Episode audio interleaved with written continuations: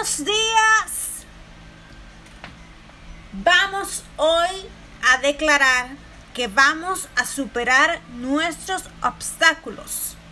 Vamos a declarar que hoy va a ser el comienzo de ese paso, el comienzo de ese proyecto que hace mucho que tienes en mente.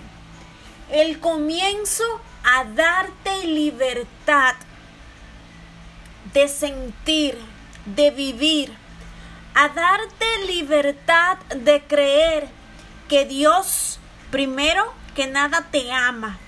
Segundo, que tiene un propósito maravilloso para tu vida. Tercero, que tú eres capaz, que tú eres valiente, que eres esforzada, esforzado y que cualquier batalla por la que estés pasando en este momento, solamente temporario y que tú eres más que suficiente para ganar esa batalla. Solamente recuerda poner a Dios delante de todos tus caminos y Él se encargará de enderezar tus pasos. Él se encargará de guiarte y de darte la victoria. Solo créelo porque tú puedes hacerlo. Hoy continuamos con la lectura del libro de Esther sacado de la versión Reina Valera 1960. En el capítulo 7 la palabra de Dios se lee en el nombre del Padre, del Hijo y del Espíritu Santo. Y tú dices, amén. Ahorcan a Amán en vez de Mardoqueo. Fue, pues, el rey con Amán al banquete de la reina Esther. Y en el segundo día, Mientras bebían vino, dijo el rey Esther,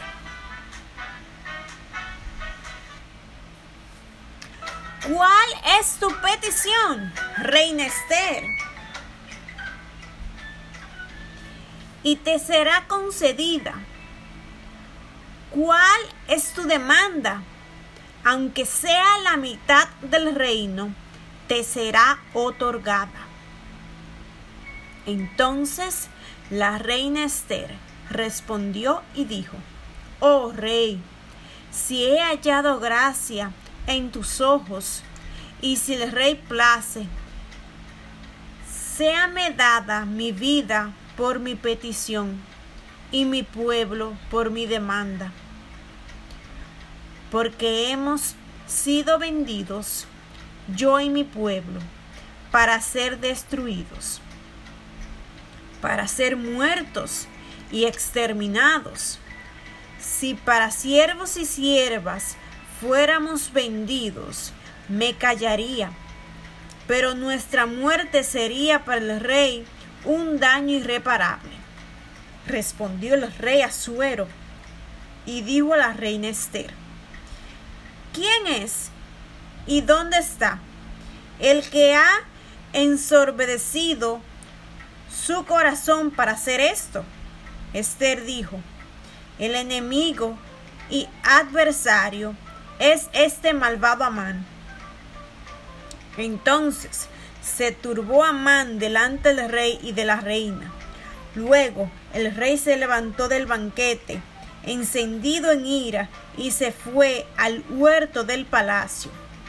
Y se quedó Amán para suplicarle a la reina Esther por su vida porque vio que estaba resuelto para él el mal de parte del rey.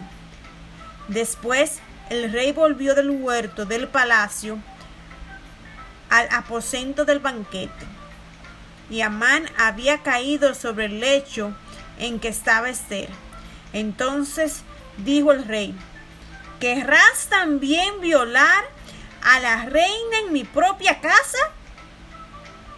Al proferir el rey esta palabra, le cubrieron el rostro a Amán y dijo Jarbona, uno de los eunucos que servían al rey, He aquí, en casa de Amán, la horca de cincuenta codos de altura que hizo Amán para, para Mardoqueo, el cual había hablado bien por el rey.